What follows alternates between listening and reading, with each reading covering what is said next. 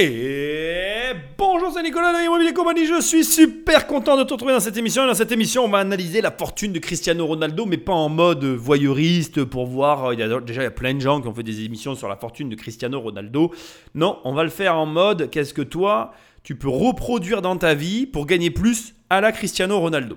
Je remercie Sylvain euh, qui m'a euh, écrit sur Instagram et qui m'a demandé de faire cette émission, qui m'a dit écoute c'est super, euh, l'état d'esprit, euh, ça fait plaisir. Euh, bon là je, allez d'accord, là je, là je brode un peu. Ce que je vais faire c'est que je vais te lire son message, comme ça je le salue. Hein, Sylvain, merci encore.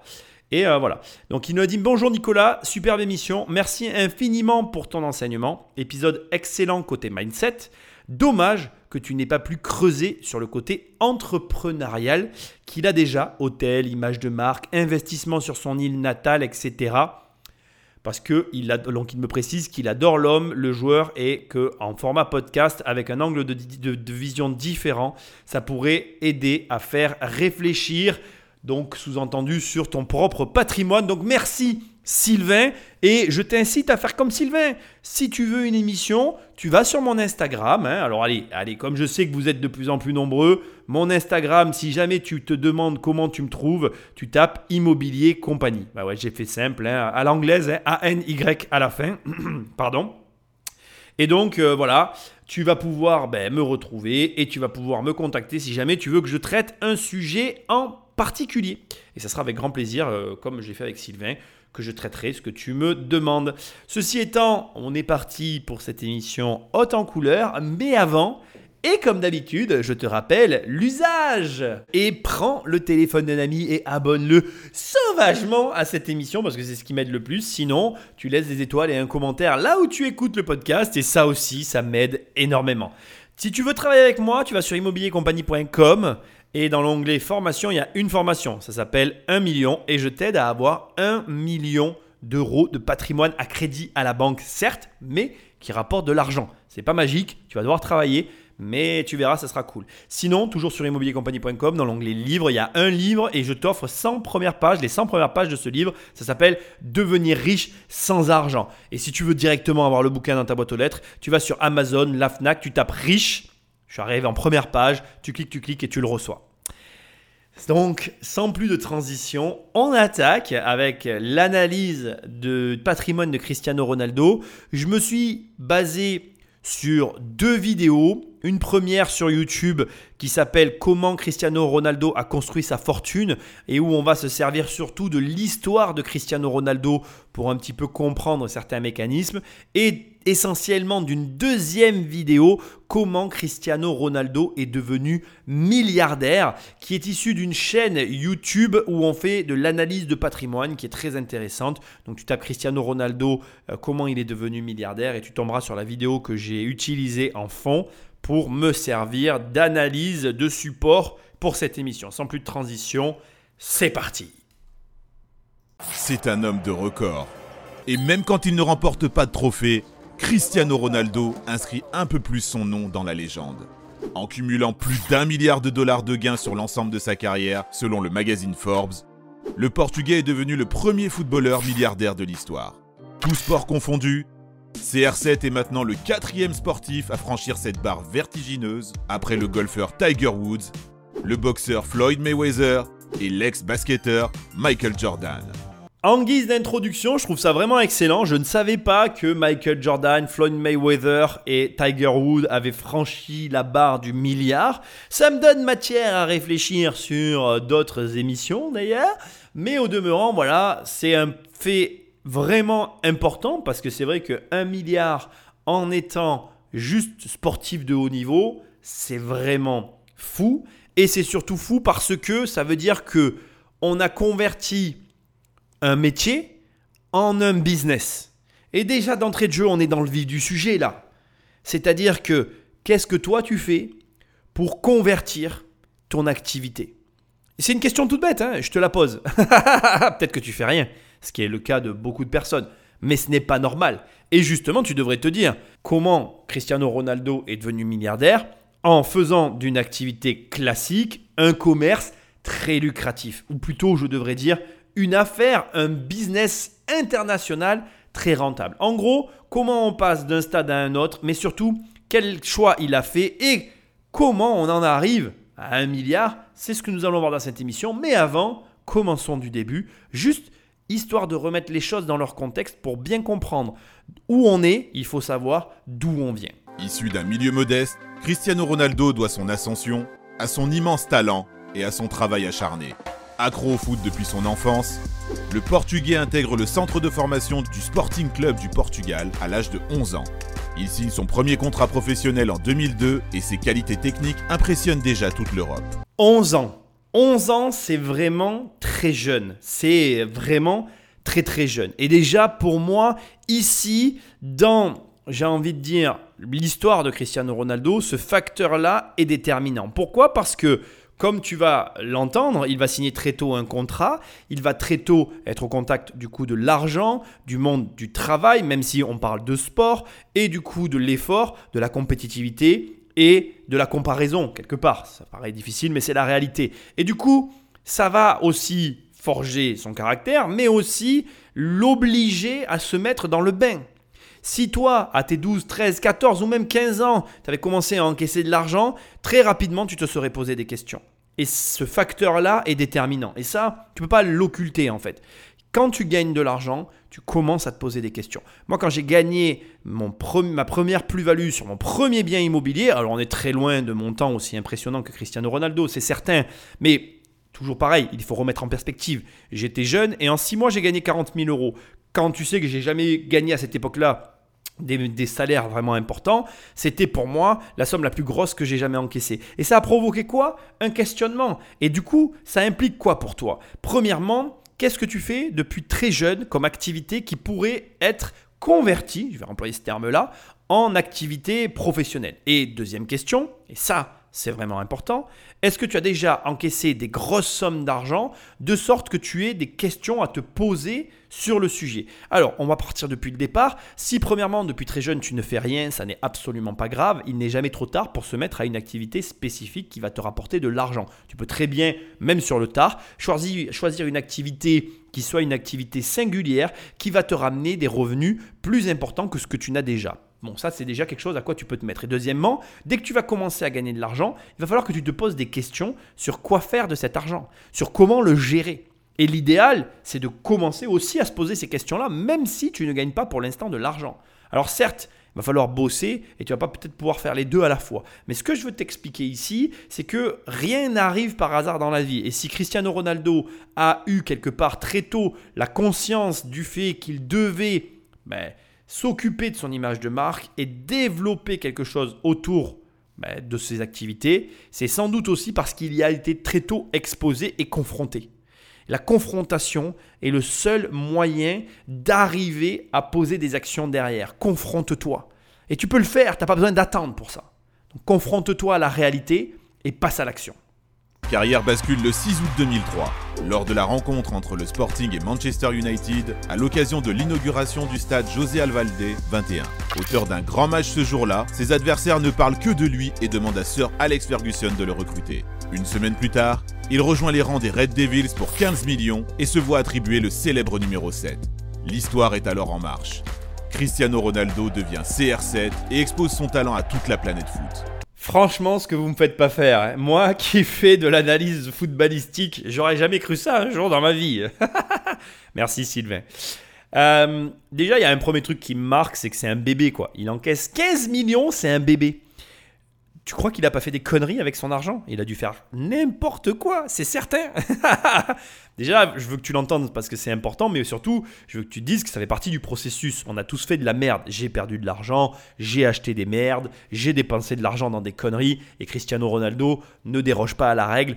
On l'a tous fait. Bon, les montants sont pas les mêmes. Quand tu encaisses 15, 15 millions, euh, ta marge d'erreur est pas la même que quand tu encaisses 40 000 euros. J'en conviens complètement. Mais enfin, c'est pas une question euh, d'échelle en vrai. C'est une question juste que j'ai envie que tu entendes qu'on fait tous la même bêtise. Et à tout moment, même encore aujourd'hui, j'en gagne plus qu'avant.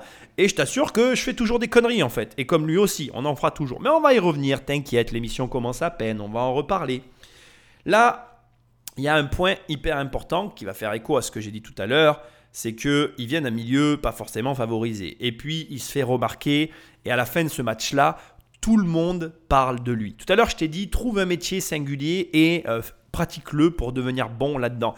Mais je ne pense pas que tu aies mesuré à de quel degré je parle quand je dis deviens bon dans ce boulot-là. Je parle de devenir exceptionnel. Je parle d'être un amateur que quand je te mets avec des professionnels comme Cristiano Ronaldo, les professionnels ne parlent plus que de toi. Cet homme, même si je ne le connaissais pas avant d'avoir fait finalement deux émissions sur lui alors que je devais en faire qu'une, euh, me, provoque ou en tout cas me, communique qu'un seul et unique sentiment, travail, travail, travail. Mais pas travail en mode euh, ouais, je travaille beaucoup, je fais beaucoup d'heures. Non, non, travail en mode psychopathe. Et tu sais, euh, je vais quand même te le dire, on est tous psychopathes de quelque chose. Pourquoi je suis devenu fan de ce que je fais sur Internet? Parce que pour moi, j'ai entre mes mains quelque part un petit peu du rêve que j'avais quand je voulais faire du cinéma. Et ça a réveillé chez moi une obsession qui fait qu'aujourd'hui, j'adore ce que je fais en fait. Et c'est ça que tu cherches en fait. Tu cherches une activité qui te fait de toi un psychopathe. Un psychopathe de je ne regarde que ça, je veux devenir le meilleur, je m'entraîne, je n'ai pas peur de m'engager, je n'ai pas peur de travailler dans ce domaine-là et de prendre des chemins de travers, des chemins où personne n'est allé parce que j'adore. Cristiano Ronaldo, et pour faire écho à la première analyse que j'ai fait de son mindset, disait déjà que c'était un fou furieux du boulot. Il est, il est complètement acharné, ce garçon. Boit pas de coca, il est extrême dans ses choix, dans sa nourriture. Il essaye de mettre toutes les chances de son côté sans laisser la moindre place au hasard. Ce qui veut dire que là où il est, il ne l'a volé à personne. Il a tout fait pour y être. Et pourquoi? Parce qu'il vient de la rue. Il vient du caniveau. Il a les dents qui raclent par terre. Il ne voulait pas la moitié d'une réussite. Il voulait la réussite. Et si tu la veux toi aussi, ne te demande pas ce que tu dois faire pour l'atteindre. Non, demande-toi ce que tu es prêt à sacrifier dans ta vie pour être sûr d'y arriver. Parce que lui, il a tout sacrifié, bien plus que tu ne sacrifieras jamais, et au-delà même de ce que tu imagines. Et ça, je veux que tu l'entendes. Victorieux en Angleterre, de trois premières ligues et d'une Ligue des Champions, son transfert en 2009 vers le Real pour 94 millions est alors à l'époque le plus élevé de l'histoire du football. À Madrid, le Portugais remporte deux championnats et surtout quatre nouvelles C1. Il soulève entre-temps l'Euro 2016 avec son équipe nationale et signe en 2018 pour 105 millions d'euros à la Juventus où il est sacré champion d'Italie dès sa première saison. Couronné Ballon d'Or en 2008, 2013, 2014, 2016 et 2017, ses incroyables performances au plus haut niveau depuis plus de 15 ans lui ont forgé un statut de star planétaire. Adepte des records, L'actuel meilleur buteur de l'histoire de Ligue des Champions est devenu à lui tout seul une véritable multinationale. C'est important pour moi que tu entendes tout ça avant qu'on attaque parce que, comme je te l'ai dit, rien n'est laissé au hasard. Il a des gros salaires et je sais qu'il reste une dernière objection dans ton esprit que je veux complètement défoncer avant qu'on attaque parce que c'est important pour moi que tu aies tout en tête. Tu vas me dire, oui, mais Nicolas, euh, bon, euh, il est dans un domaine où il y a de l'argent, moi non. Mais, mais attends, ça, je veux aussi qu'on en parle une seconde. Certes, il est dans un domaine où il y a de l'argent, mais ne tient qu'à toi qu'à changer de domaine. Tu n'es pas obligé de rester là où tu es.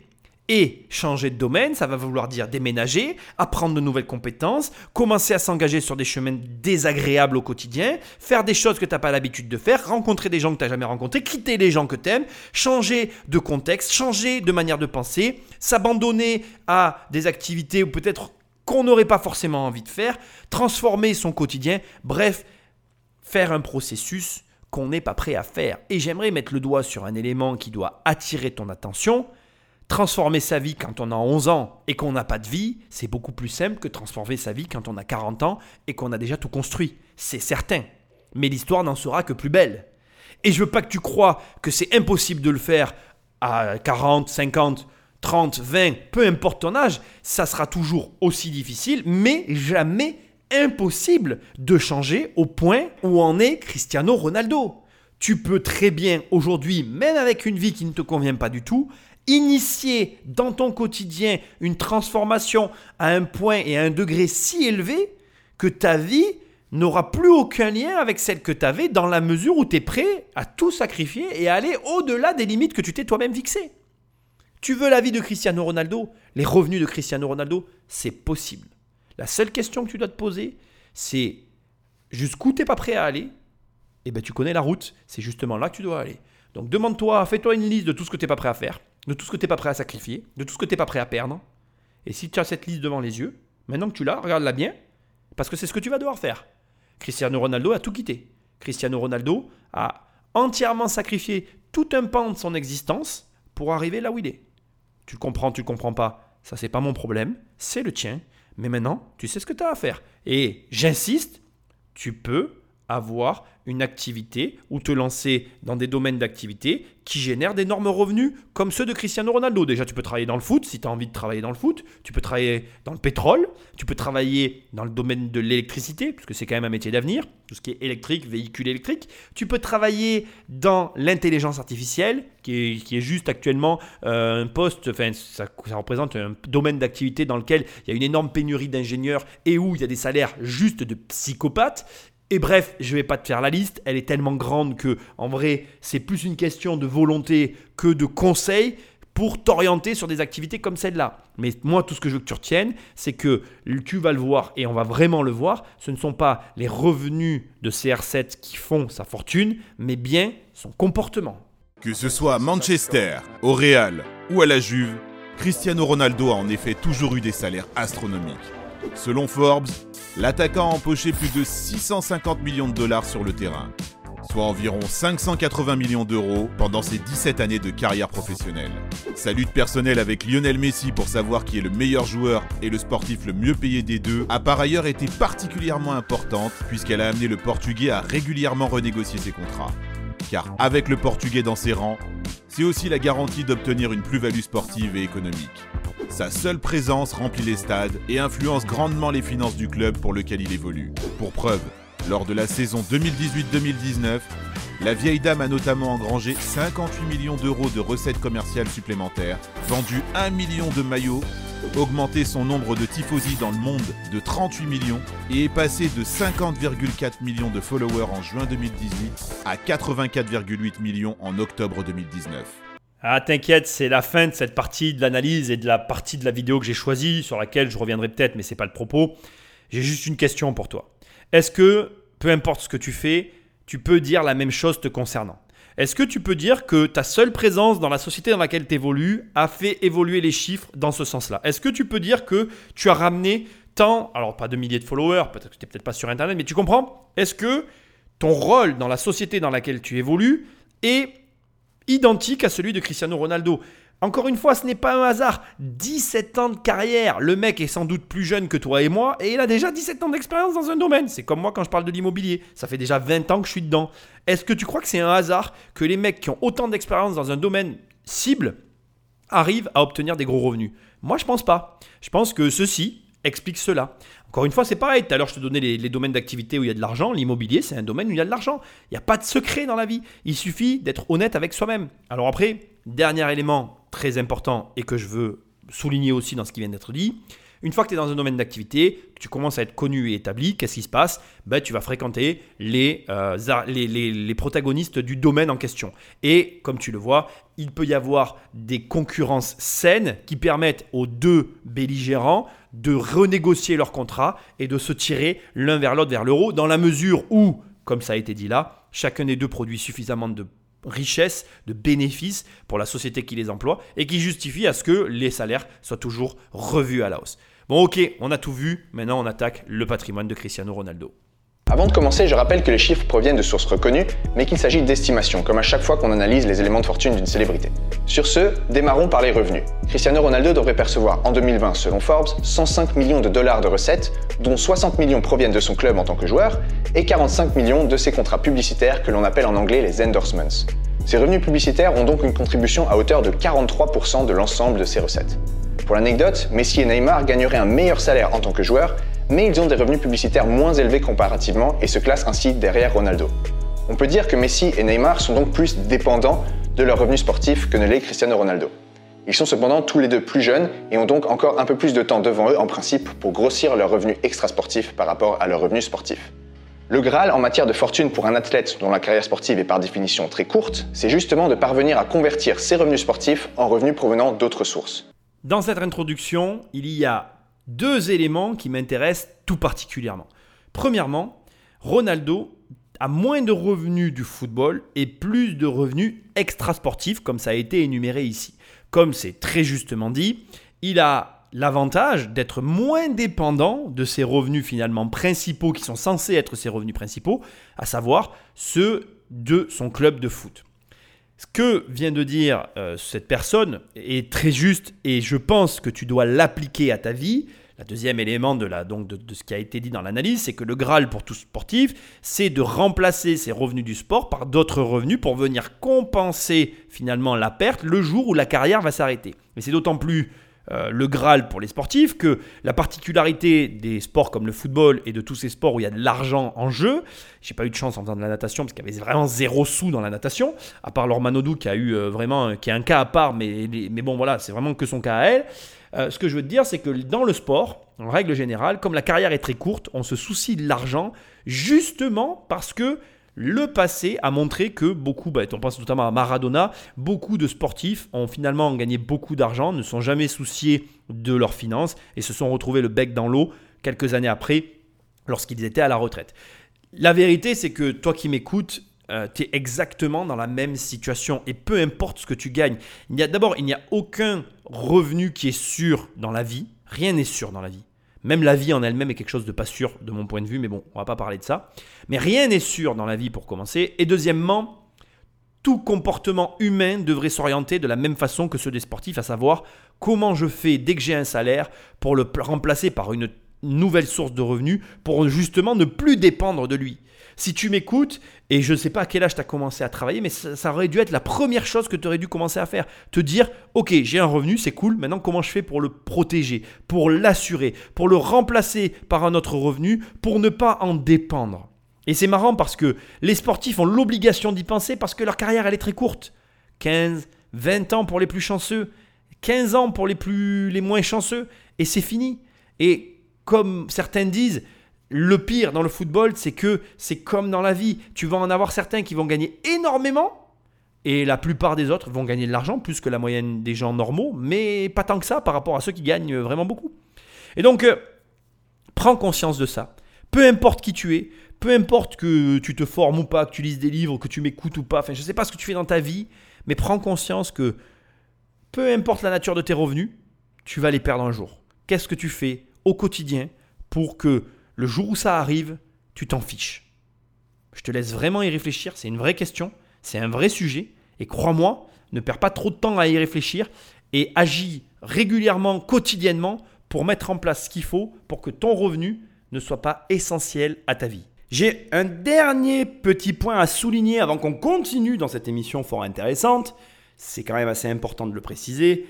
Euh, comme il le dit, on est sur de l'évaluation d'actifs. Et alors ça, c'est quelque chose qui m'agace profondément parce que tu as des gens qui disent oui, euh, telle personne euh, a tant de patrimoine ou j'ai tant de patrimoine. En fait, c'est très compliqué d'évaluer des patrimoines. Et même avec des experts, etc., on évalue quelque chose, mais on n'en maîtrise pas tous les aspects. Et honnêtement, le Covid est un excellent exemple de ce que je suis en train de te dire parce que, regarde, tout toutes ces personnalités, mais nous tous, y compris, on possède des baraques. Et là, d'un coup, tes actifs ont monté de 30% pour rien. Et ces 30%, ils vont disparaître comme ils sont apparus, hein, je te rassure, hein, tôt ou tard. Pour l'instant, ils sont toujours là, mais un jour, ils vont disparaître. Et ce que je veux te dire, c'est que aucune personne ne pouvait anticiper ou prévoir ça. Et donc, c'est là que tu te rends compte que, en tout cas, moi, ma philosophie, j'ai une évaluation très personnelle de mon patrimoine que je ne partage pas d'ailleurs, mais elle reste euh, très prudente parce que la réalité, c'est que la valeur de mon patrimoine n'existera que le jour où j'ai vendu. Et pour là récemment avoir vendu une énorme partie de mon patrimoine, j'estimerai la vente de mon patrimoine à plus de, enfin quasiment 80%, peut-être plus de 70, j'allais dire. Mais euh, voilà, allez, on va dire 70%, c'est plus raisonnable, ça fait moins, euh, moins impressionnant. Je pense que j'ai vendu 70% de mon patrimoine. Et sur ces 70%, je peux t'assurer qu'il y a plusieurs choses qui m'ont choqué, comme par exemple, premièrement, le fait qu'il y a des biens sur lesquels je me suis euh, absolument pas trompé et que le jour de la vente, ça s'est vérifié les prix que j'avais en tête. Mais à l'inverse, il y a des biens sur lesquels je me suis totalement trompé. Et euh, on parle de biens immobiliers qui se sont vendus 250 000 euros au lieu de 300.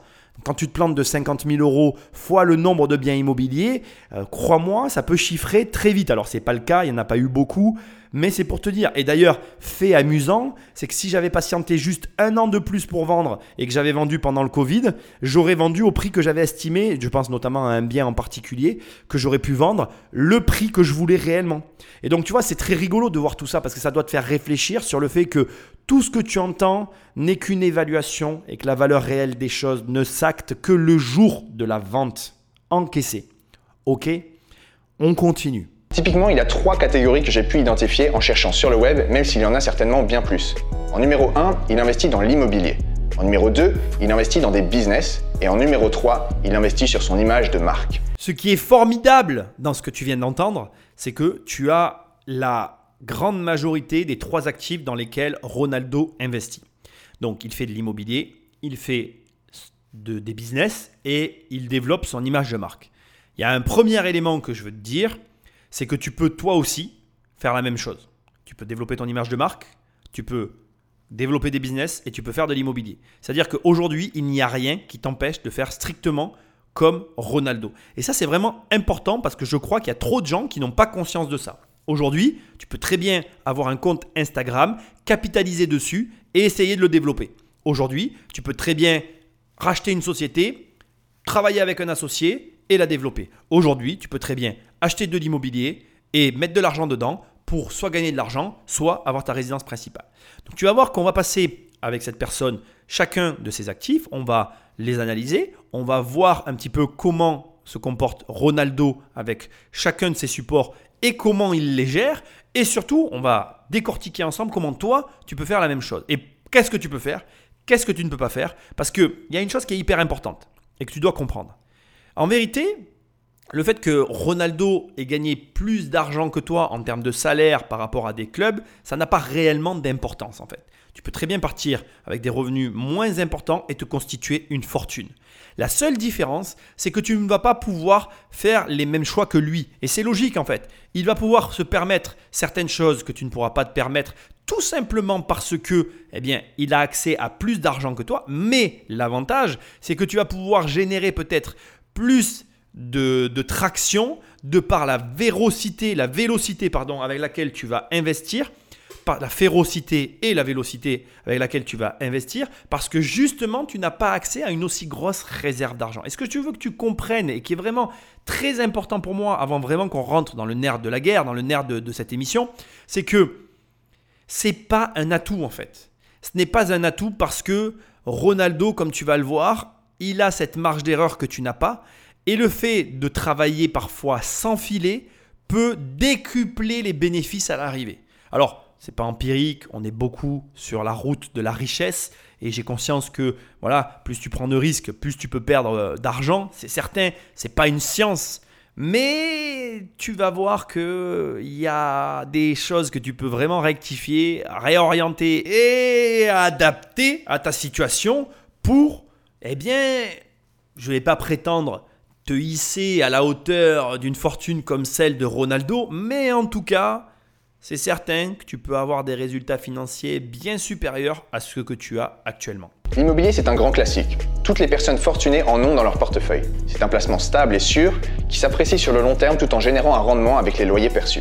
Cristiano détient essentiellement des biens de luxe. Il possède notamment un appartement à New York dans la Trump Tower d'une valeur estimée à 18,5 millions de dollars. Il ne l'occupe évidemment pas puisqu'il habite à Turin. Je n'ai pas trouvé d'informations indiquant s'il le louait ou non. En parlant de Turin, il possède justement une double villa d'environ 7 à 10 millions de dollars qu'il occupe lors de la saison régulière puisqu'il joue à la Juventus au moment où je réalise cette vidéo.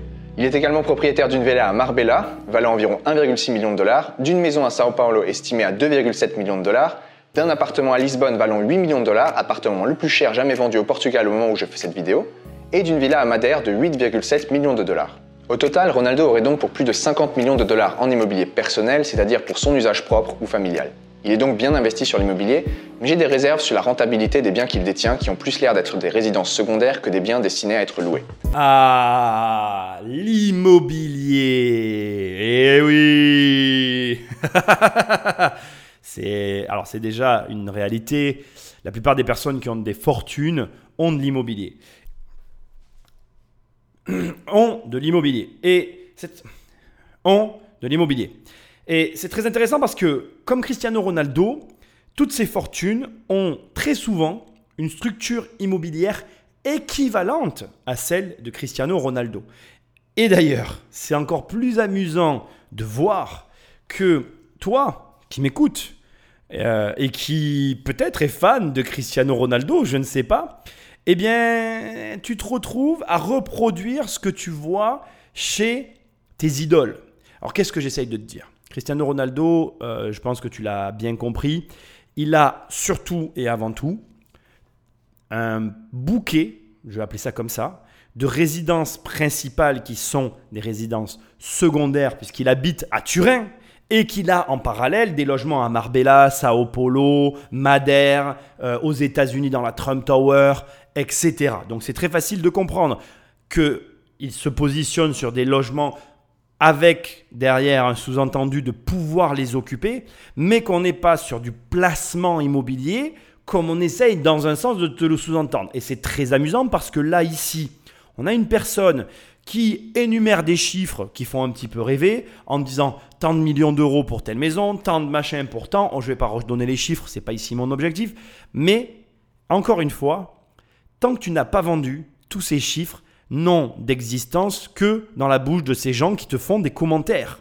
Attention, je ne le critique pas, il a fait une super émission, hyper bien renseignée, mais entre-temps, et j'imagine, il se trouve que Cristiano Ronaldo a décidé de vendre l'une de ses maisons, l'une de ses habitations. Et, je te le donne en mille, il a essayé de vendre son appartement à New York qui se situe dans la Trump Tower. Et c'est vraiment ultra intéressant puisque là, il vient de t'être annoncé à une valeur de 18,5 millions de dollars. Donc en gros, quelqu'un a estimé cet appartement à ce prix-là. Sauf que Cristiano Ronaldo l'a mis à la vente et que personne ne s'est manifesté pour l'acheter au prix où lui l'a payé. Et là où ça devient, je vais dire, euh, grinçant, parce que imagine que par exemple, bon, il se trouve qu'il n'habite pas en France, mais imagine qu'il habite en France et que un contrôleur fiscal évalue le bien à 18,5 millions de dollars et qui paye l'ISF, l'IFI, en fonction de cette valeur. Et que de la même façon que ça s'est passé aux États-Unis, enfin que pour Cristiano Ronaldo, que ce bien-là, qui est en France, hein, parce que là je fais une espèce de projection bizarre, ben, comme Cristiano Ronaldo, le bien ne se vende pas à ce prix-là et que tu dois baisser. Comment on fait? Est-ce que tu crois que, euh, très sincèrement, l'État va te rembourser l'argent qu'il t'a pris Non. Et c'est là que tu commences à rentrer dans la problématique qui pour moi oppose les personnes qui gagnent de l'argent en grande quantité à ceux qui n'en gagnent pas, à savoir que ceux qui ne gagnent pas d'argent ont rarement conscience que tous ces montants qu'on donne sont théoriques. Alors bien sûr, on joue tous à des jeux différents. Quand je dis des jeux, c'est les jeux de l'argent, là où on place notre argent pour gagner. On met tous notre argent à des endroits différents en espérant ne pas en perdre, bien que au quotidien, on dépense l'argent n'importe comment, mais ça c'est encore un autre problème. Mais quand on, a, on essaye d'investir, on investit en vue d'optimiser les gains et de minimiser les pertes. Mais là, Cristiano Ronaldo, assis-toi parce que tu vas voir, ça fait mal. Donc, il met son bien à la... Alors, il achète d'abord 18,5 millions de dollars en 2015 l'appartement dans la Trump Tower et il décide euh, de, le, de, le vendre en fait suite à différents problèmes vis-à-vis de Trump euh, et de l'élection, etc. Enfin bref, de, la non-réélection d'ailleurs. En sachant que c'est la deuxième fois qu'il tente de le vendre, puisque préalablement en 2019 il l'avait mis à la vente déjà à 9 millions de dollars et on peut très facilement imaginer qu'il avait déjà essayé de le revendre puisqu'on n'arrive pas, enfin on passe pas de 18.5 à 7.4 comme ça euh, en claquant des doigts. Et là, l'information que j'ai trouvée date de 2021, donc elle est relativement récente et on parlerait encore peut-être potentiellement d'une baisse car il y a apparemment peu d'acheteurs qui se bousculent au portillon. Je suis pas là pour palabrer. Mon objectif, c'est pas de te donner les gains et les pertes de Cristiano Ronaldo, parce qu'encore une fois, euh, c'est très drôle euh, qu'on parle comme ça. C'est-à-dire que, imaginons, et c'est là aussi où tu dois avoir une réflexion importante vis-à-vis de tout ça. Imaginons que tu sois un investisseur qui n'ait que ce bien-là. Perdre 58% de ta valeur sur un seul bien immobilier, c'est catastrophique si tu n'en as qu'un. Mais si tu as plusieurs biens immobiliers ou si comme Cristiano Ronaldo, tu as différentes sources de revenus tellement imposantes que finalement cette perte elle est absorbée dans le flot, ben c'est pas tout à fait pareil. Et là ça commence à te mettre en tête un petit peu la structure d'un patrimoine tel qu'elle doit être. Et tu dois comprendre en fait, surtout si tu es un investisseur débutant, que le début est le plus dangereux en fait. C'est la situation la plus délicate. Parce que quand tu n'as qu'un immeuble en fait, finalement, tout est concentré dans un seul immeuble. Et quand, comme moi et comme d'autres, tu as un patrimoine qui s'élargit, tu te diversifies, tu as plusieurs sources de revenus, tu as plusieurs possibilités, tu as plusieurs croissances et décroissances. Ne crois pas que, par exemple, moi j'ai un placement sur lequel j'ai perdu 10 000 euros le mois dernier et sur lequel je vais potentiellement gagner de l'argent le mois prochain. Mais si j'ai perdu de l'argent sur ce placement-là, et sans que ça me dérange plus que ça, c'est aussi parce que dans les semaines qui arrivent, je vais signer un bien qui va me rapporter dans les 20 000 euros le jour de l'acquisition. Je ne vais pas rentrer dans les détails de mes montages, on n'est pas là pour parler réellement de ça. Moi, ce qui m'intéresse ici de t'expliquer, c'est l'intérêt et l'obligation finalement que tu as euh, d'avoir un patrimoine étendu, large parce que la largeur d'un patrimoine, la, grosseur d'un patrimoine, qu'est-ce qu'elle va te permettre? Elle va te permettre l'absorption des chocs. Et les chocs, tu vas en avoir. Tu vas en avoir toute ta vie. Moi, j'ai, dans ma vie, tout le temps perdu de l'argent. Mais il se trouve que j'ai toujours gagné plus que ce que je perdais. Perdre, ça n'est jamais grave. Ce qui est grave, c'est de ne pas gagner plus que ta perte. La perte fait partie du jeu, tu ne l'éviteras pas en fait. Et c'est rigolo de voir que très souvent d'ailleurs les débutants sont focalisés là-dessus. Ils ne veulent pas perdre. Sauf qu'ils perdront. Et nous perdons tous. Regarde Cristiano Ronaldo, perte sèche de 58%. Ce qui me ramène à ce que je te disais tout à l'heure. Attention sur ces valorisations de patrimoine. Elles sont à prendre avec de grandes pincettes. Déjà, imagine que là, en gros, finalement, sur ce qui est annoncé dans la vidéo, on a un décalage de 60% sur un bien. Imagine que sur l'ensemble de ce qu'il possède, on ait un décalage de 60% vers le bas, et finalement, la grandeur du patrimoine de Cristiano Ronaldo, elle est totalement différente. Dernier élément hyper important, et je veux revenir dessus, ce que je te disais tout à l'heure, il y a de grandes chances que tu aies un patrimoine équivalent à celui de Cristiano Ronaldo. Quelle est l'erreur ici immobilière sur ce point-là de Cristiano Ronaldo C'est qu'il n'a fait que de l'immobilier plaisir. Il n'a pas d'immobilier intelligent. Mais pourquoi? Parce que l'immobilier, il le consomme comme la plupart des gens, il n'est pas entouré de personnes qui le conseillent sur le sujet, il n'est peut-être pas intéressé non plus par ce sujet-là, et il a le droit, et tu as le droit toi aussi. Mais au demeurant, sache que les choix immobiliers qu'il a fait sont des mauvais choix. Et si aujourd'hui, comme lui, tu n'as qu'une résidence principale et qu'un ou deux immeubles, laisse-moi te dire une chose, tu as un sérieux problème. Voilà, je te le dis, je suis désolé, c'est peut-être pas ce que tu veux entendre, mais je suis pas là pour dire que des choses qui font plaisir. Donc, comprends une chose essentielle. La première, c'est que bien évidemment, la valorisation d'un patrimoine, elle est très corrélée à la réalité du marché et que donc, les valorisations n'existent pas réellement à mon sens. On a tous une idée de ce qu'on a, mais c'est variable. Voilà, c'est comme ça. Et surtout, deuxièmement, et ça c'est vraiment important, ne fais pas comme Cristiano Ronaldo, que tu aies des biens plaisirs, c'est ok. Surtout quand on a de l'argent, il faut se faire plaisir, c'est ok. Mais là, comme il a fait, il n'a que ça. C'est pas une bonne idée. Parce que là, comme tu viens de le voir, moins-value sur un marché de 60%, bim, dans les dents, ça fait pas rire. Et crois-moi, pour le coup, je suis mieux à ma place qu'à la sienne. Tout Cristiano Ronaldo qu'il est.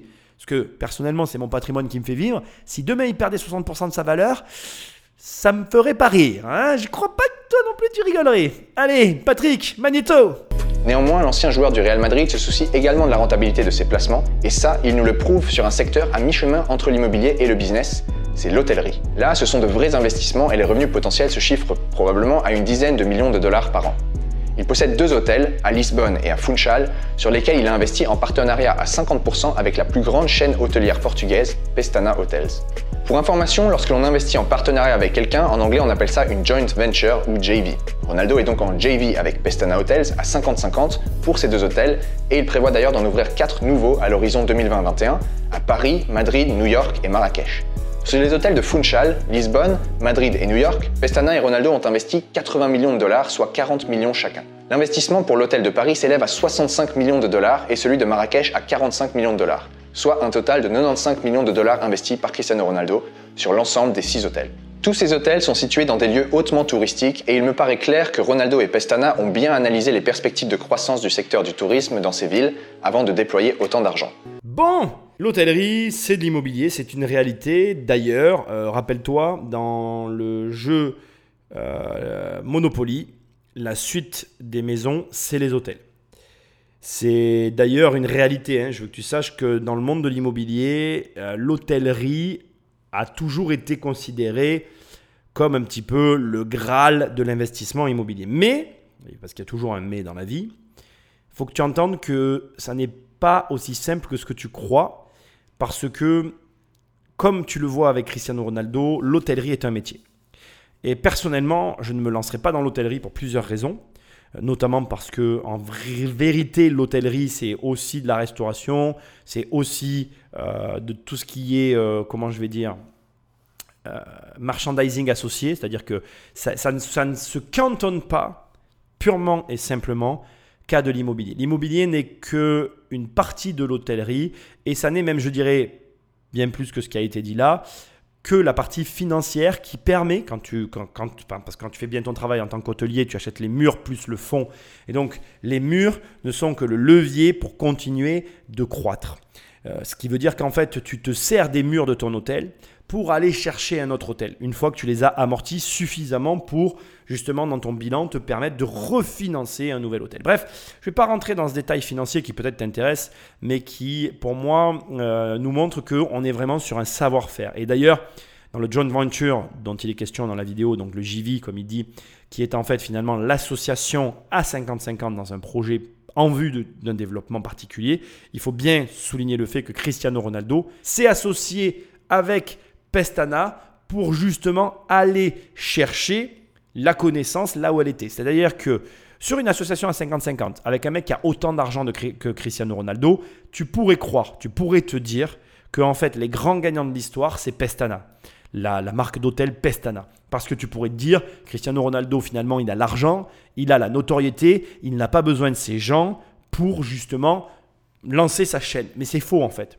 Et là aussi, tu peux réellement t'inspirer de ça parce que tu n'as pas de limite dans tes investissements dans la mesure où tu vas trouver les bonnes personnes avec qui tu vas les faire.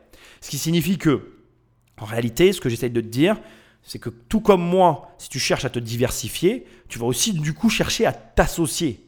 Ce que tu dois arriver à analyser de cette partie-là qui concerne Cristiano Ronaldo dans son investissement dans les hôtels, ça n'est pas le choix de l'hôtel ou le fait que tu dois faire de l'hôtellerie. Ça serait une erreur de penser ça. C'est bien plutôt le fait de se dire, Cristiano Ronaldo qui n'a pas besoin d'associer, c'est associé. Pourquoi? Pourquoi un mec qui a tout, l'image de marque, l'argent, euh, les personnes pour gérer, parce que quand tu as l'argent, tu peux payer des gens pour faire, pourquoi il ne s'est pas lancé seul? Parce qu'en fait, il a acheté du temps.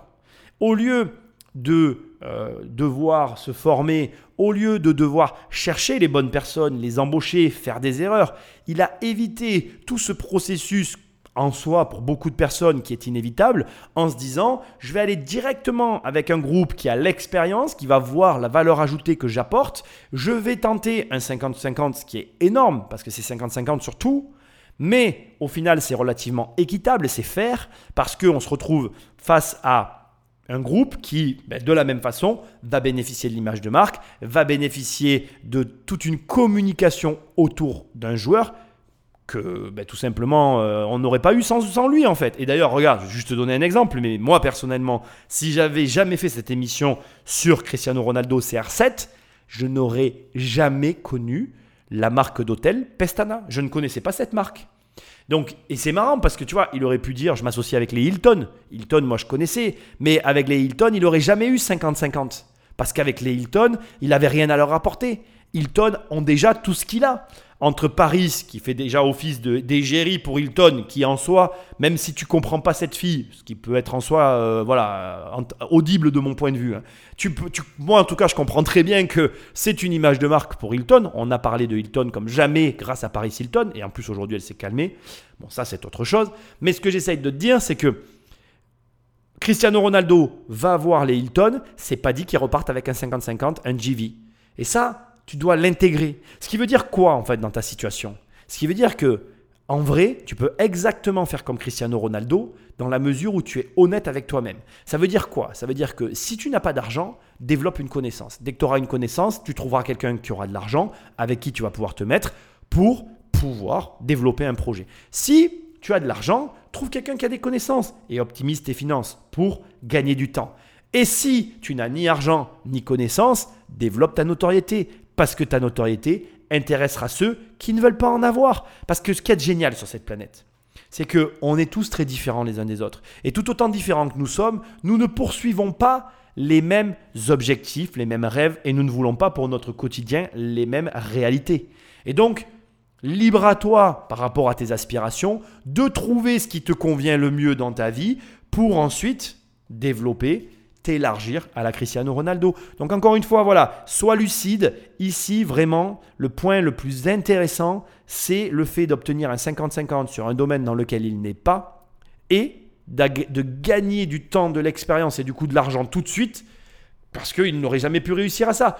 Réussir à, avoir autant d'hôtels aussi vite, aussi rentables aussitôt, sans s'associer avec Pestana. Et c'est ça qu'on cherche en fait. En fait, il y a beaucoup de gens qui ne comprennent pas les associations. Mais une bonne association qui fonctionne, c'est quoi? C'est j'arrive à faire une chose très vite que je n'aurais jamais réussi à faire tout seul. Et je suis rentable.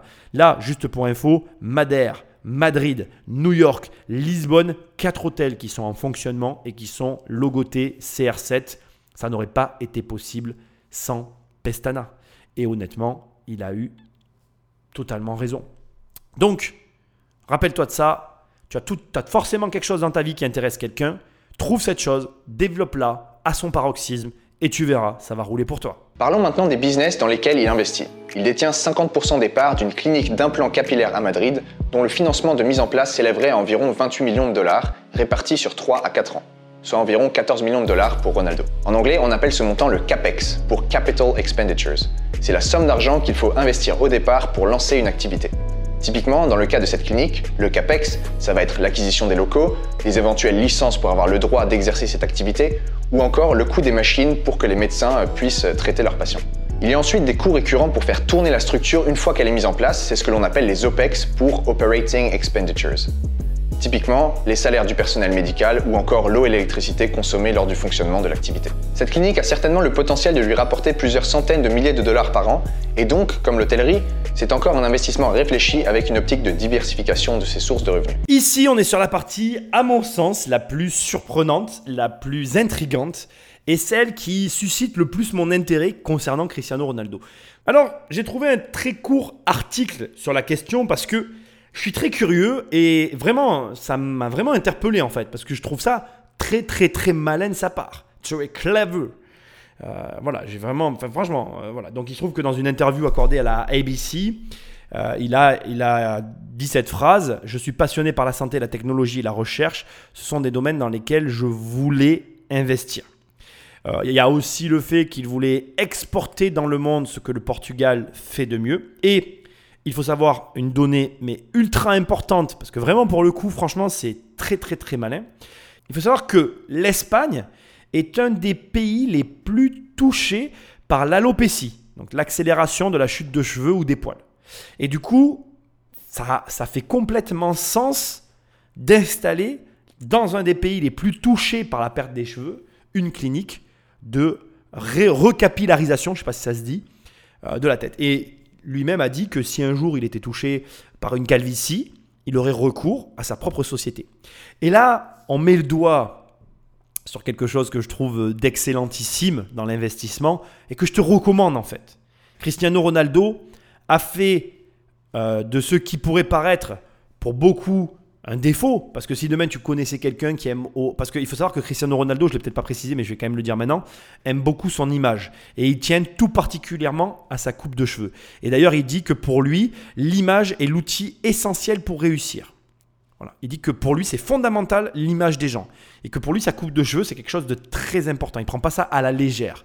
Mais tu as des gens pour qui leur image est quelque chose d'obsessionnel. Et d'ailleurs, à vivre au quotidien, c'est parfois dérangeant pour le conjoint. C'est quelque chose qui peut gêner. Et lui, il a pris le contre-pied de tout ça. Il s'est dit, OK, moi, mon image, c'est quelque chose d'important. C'est quelque chose qui compte énormément pour moi. Et du coup, au lieu de me dire, bon ben voilà, ça va être un défaut quand je vais vieillir, etc. Non, non. si il m'arrive des choses à mon image, qu'est-ce que je supporterai le moins? Et du coup, qu'est-ce que je peux faire pour empêcher ça? Et là, tu te rends compte que du coup, tu touches à quelque chose de très personnel, parce que j'imagine que ce mec-là ne se voit pas sans cheveux en fait. Et tu te dis, ben, il a juste répondu à un besoin qu'il savait qu'il aurait si ça lui arrive. Et c'est super intéressant. Je trouve ça mais euh, brillant. Brillant de A à Z dans toute la démarche qui a été faite. Alors, je n'ai que ces éléments-là par rapport aux recherches que j'ai pu faire. Euh, mais bien évidemment, j'aimerais en savoir plus. Quelles sont les recherches qu'il a faites Qui l'a consulté Il y aurait beaucoup de questions à poser, mais bien évidemment, je, ne connais pas encore Cristiano Ronaldo. bon, euh, allez, je demande à la communauté, parce que j'ai des bonnes surprises, hein, mais si quelqu'un le connaît, apparemment je suis à 5 personnes de Cristiano Ronaldo. N'hésitez pas à, lui proposer une émission avec moi. Hein. bref, bref, bref. Tu peux faire ça. Et tu peux faire exactement comme lui.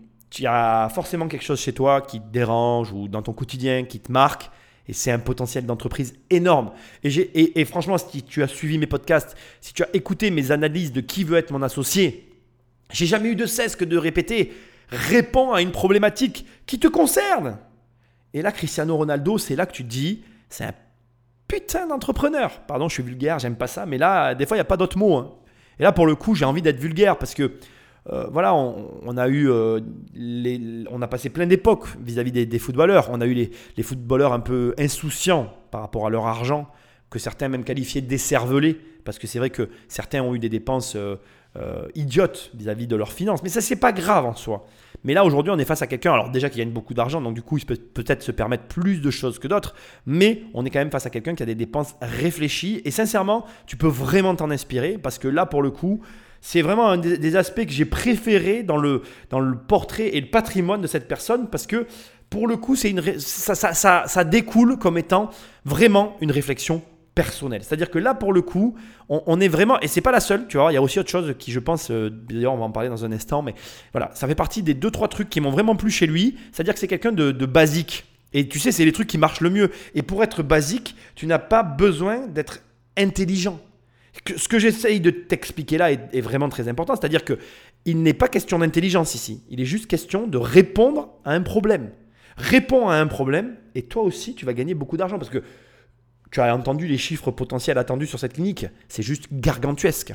Et là, on est sur réellement une activité qui, à mon sens, peut remplacer son activité. Un mot quand même sur le CAPEX et l'OPEX, parce que pour moi, c'est quelque chose de très important aussi et euh, sur lequel j'ai quelque chose à t'apprendre. Donc les OPEX, c'est les dépenses d'exploitation. Et les CAPEX, c'est les dépenses d'investissement. Alors pense à ça, un CAPEX, c'est un investissement, un OPEX, c'est une dépense d'exploitation. Et je vais te donner une astuce qui est vraiment terrible euh, et à laquelle tu dois réfléchir vraiment très fort. C'est que l'immobilier, quand tu maîtrises vraiment l'immobilier, d'accord, ça te fait transformer un OPEX en CAPEX. Et si tu veux gagner beaucoup d'argent dans la vie, c'est ce que tu dois chercher à faire. Donc je vais te donner un exemple avec l'immobilier pour que tu comprennes et tu l'appliques après à tout, hein, ça marche avec tout. Et, les gens qui arrivent à faire ça sont des gens qui gagnent beaucoup d'argent. Et je te le dis, parce que c'est pas pour me vanter, mais moi c'est quelque chose que je fais tout le temps et que j'adore faire. Donc je t'explique. Un OPEX, c'est en gros ton loyer. Donc tu as une, une entreprise et ben, c'est une dépense d'exploitation. Tu as besoin d'avoir un loyer et du coup, ben, tu dépenses de l'argent, mais c'est ce que tu as besoin pour gagner ton argent. C'est-à-dire que tu as besoin d'être là pour gagner de l'argent. Bon, ben, si par exemple, tu arrives à faire en sorte que cette OPEX, cette dépense d'exploitation, elle te rapporte de l'argent, si au lieu d'être à un endroit euh, obligatoire, tu arrives à placer ta société dans un endroit où finalement, je te donne un exemple là, tout bête, hein, mais au lieu d'acheter un local, tu en achètes deux, eh ben, tu transformes ton OPEX en CAPEX. Et du coup, tu commence normalement à gagner plus d'argent que les autres. C'est comme ça qu'on devient riche. Tu vois ce que je veux dire? Allez, Patrick Magneto. Il a également lancé des applications mobiles, dont un jeu gratuit inspiré directement, pour ne pas dire plagié, du jeu à succès Subway Surfers que vous connaissez peut-être. Donc en gros, il a fait le même jeu, sauf que le protagoniste, c'est lui. Comme Subway Surfers a généré plus de 81 millions de dollars depuis sa création jusqu'en 2018 avec plus d'un milliard de téléchargements, Cristiano Ronaldo s'est dit qu'il y avait un marché à prendre et il a donc répliqué ce concept qu'on appelle en anglais freemium. C'est la contraction de free et de premium. À savoir que le jeu est gratuit, mais que le joueur est incité à payer de petits montants pour équiper son personnage ou passer des niveaux plus rapidement. Avec ce jeu, il a généré plus de 10 millions de téléchargements selon Google Play et selon la société qui a développé l'application. On peut donc assez confortablement supposer qu'il a réussi à gagner entre 500 000 et 2 millions de dollars avec cette application, si on se base sur ce que génèrent des applications avec le même business model et le même nombre de téléchargements. Euh, ton humble serviteur a cherché combien avait coûté Kick and Run, mais je n'ai pas trouvé. Donc euh, on ne saura pas combien ça l'a coûté, on a une notion de ce que ça lui a rapporté. Euh, ce serait super important en fait, parce que ça a rapporté entre 500 et 2 millions d'euros. Mais euh, si ça lui a coûté 2 millions d'euros, ça fait pas le même effet que si ça lui a coûté 10 000 euros à développer, tu vois. Mais à mon avis, ça lui a pas coûté cher. Et là, j'arrête parce qu'en fait, tu vas voir qu'il a développé d'autres applications, mais celle-ci m'intéresse tout particulièrement parce que là encore, pour moi, on est dans le même euh, acabit, on est dans la même veine que la clinique pour cheveux. C'est-à-dire que je vois très bien Ronaldo jouer au jeu original et se dire tiens, je vais copier. Et là, on va toucher à quelque chose qui dérange beaucoup de gens. Je ne vais pas faire un laïus super long. Je te conseille de faire euh, des recherches sur les frères Somewhere, donc S-A-M-W-E-R. Ce sont trois frères, Olivier, Marc et Alexandre, Alexandre euh, en français, qui ont une particularité, ce sont des frères copieurs. Et euh, chaque année, ils copient 10 sociétés qu'ils adaptent à, leur marché allemand et gagnent de l'argent en faisant ça. Donc peut-être que je ferai une émission sur eux un jour. Pour l'instant, c'est pas ce que j'ai en tête. Mais c'est vraiment hyper intéressant de te dire, pour moi aujourd'hui, si tu n'arrives pas à faire quelque chose, copie-le. Copie quelque chose qui marche en fait. Trouve un concept qui fonctionne, adapte-le et vends-le. Pourquoi euh, tu fais compliqué en fait? Là vraiment, CR7 te montre que tu peux gagner de l'argent ben, tout simplement euh, sans en avoir en fait. Si tu n'as pas d'idée, tu sais pas quoi faire, prends un truc qui marche et fais-le. Tu verras, tu me remercieras, c'est tout bête, mais là c'est une leçon de vie qu'il est en train de te faire. Euh, et, c'est OK parce qu'il a fait entre 500 et 2 millions d'euros. Et mets-moi de côté tous les trucs. Oui, mais c'est mal, euh, tu vois, mais c'est pas bien. Moi, je, je voudrais être fier de moi. Mec, euh, t'as déjà fait, ou bref, si tu fais déjà entre 500 et 2 millions d'euros tout seul, déjà, crois-moi, tu seras heureux, quoi. Lui, il les a fait, il n'a pas fait un seul effort, quoi. Il a pris un truc, il a vu un gars, il a dit, tu vois, cette application, bon, bah, tu mets ma tête, au lieu de faire un gars qui fait du surf, tu me fais moi en train de courir, je tire des ballons et on y va. Il s'est pas posé de questions, le mec. Et, franchement, on, vit dans une époque où tout le monde se pose, à mon avis, hein, beaucoup trop de questions, et où des fois, poser ton cerveau, c'est franchement la meilleure chose qui va pouvoir t'arriver dans ta vie financière. Je t'assure, encore une fois, mais vraiment, hein, et bien ça c'est un truc, euh, je ne sais pas comment, en fait, il euh, n'y a pas besoin de faire des formations ni rien. Hein. En fait, des, fois, être bête, c'est la meilleure chose qui puisse t'arriver, en fait, pour, pour ton argent. Et crois-moi, vraiment, voilà. Fais des choses toutes bêtes, toutes simples. Sans, compliquer la, la, la, tambouille, tu vois. bon, c'est, Apparemment, c'est dur hein, de pas compliquer. Mais bon, voilà. Fais des recherches euh, sur les frères Somewhere. Tu verras, euh, Somewhere, je sais pas comment il faut dire, Somewhere. Peut-être avec l'accent allemand, ça sera mieux. Les frères Somewhere, gourou allemand du web. Bon, allez, après cette touche d'humour, on se retrouve euh, pour la suite des applications développées par Cristiano Ronaldo. Il a aussi fait une autre application payante de selfie à 1,99 dollars et ça a été téléchargé 5000 fois toujours selon Google. Les 10 000 dollars de recettes ont été reversés à une association humanitaire selon le site officiel de l'application. C'est d'ailleurs une des raisons pour lesquelles Ronaldo est apprécié du grand public. Il donne beaucoup aux causes humanitaires et caritatives et a même été reconnu en 2015 comme athlète le plus généreux par le site dosomething.org. Il n'a pas que des bons côtés, cela dit, il a aussi son lot de casseroles avec une accusation de viol et de fraude fiscale, mais là, on sort un petit peu du sujet de la vidéo. La deuxième application a moins d'intérêt, mais moi du coup je vais m'arrêter plutôt justement sur l'évasion fiscale et euh, tout ce qui se passe autour de ça.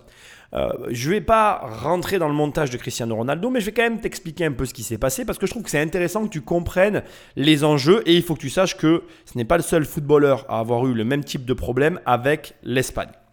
Donc tout simplement, en fait, Cristiano Ronaldo a fait un montage financier entre les îles Vierges britanniques et l'Irlande où les taux d'imposition sont beaucoup plus bas. C'est quelque chose que tu entends très régulièrement sur le web, les personnes qui s'en vont, etc.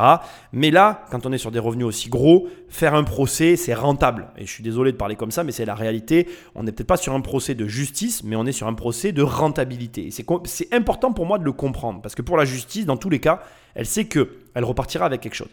Je vais te dire combien il a payé, c'est assez important, c'est des montants très élevés, mais on va y revenir.